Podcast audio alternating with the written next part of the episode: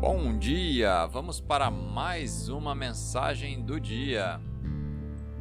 A escritura de hoje está na carta aos Romanos, capítulo 8, versículo 34. Foi Cristo Jesus que morreu, e mais, que ressuscitou e está à direita de Deus e também intercede por nós. O tema de hoje, então, Viva em Missão. Todos nós passamos por coisas que poderiam ter nos parado de vez, nos travado definitivamente. Talvez você tenha passado por um divórcio ou perdido um ente querido e seu coração ficou partido. Você achou que não conseguiria mais continuar. O que você tem que perceber é que Jesus estava intercedendo por você para que a sua fé não falhasse. Hoje você se pergunta como conseguiu superar esse momento difícil. E a resposta é que o Criador do universo estava orando por você.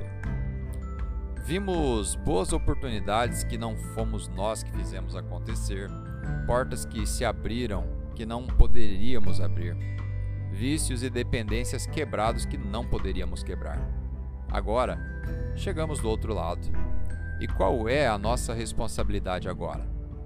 Orar e incentivar os outros. Fortaleça e encoraje aquela pessoa com Covid, com câncer. Interceda por aquele amigo que está passando por uma separação, por uma dissolução de sociedade e agora não vê como continuar. Estenda sua mão para aquele colega de trabalho que está lutando contra um vício. Passe um tempo com aquele vizinho que está sozinho.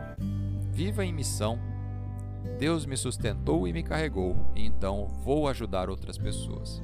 Ajude alguém a superar o que você superou e dê o que você recebeu.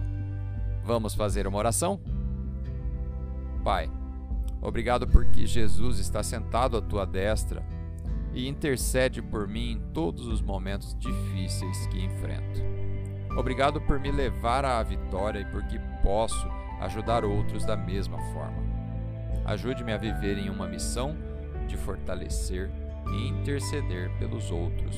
Em nome de Jesus. Amém.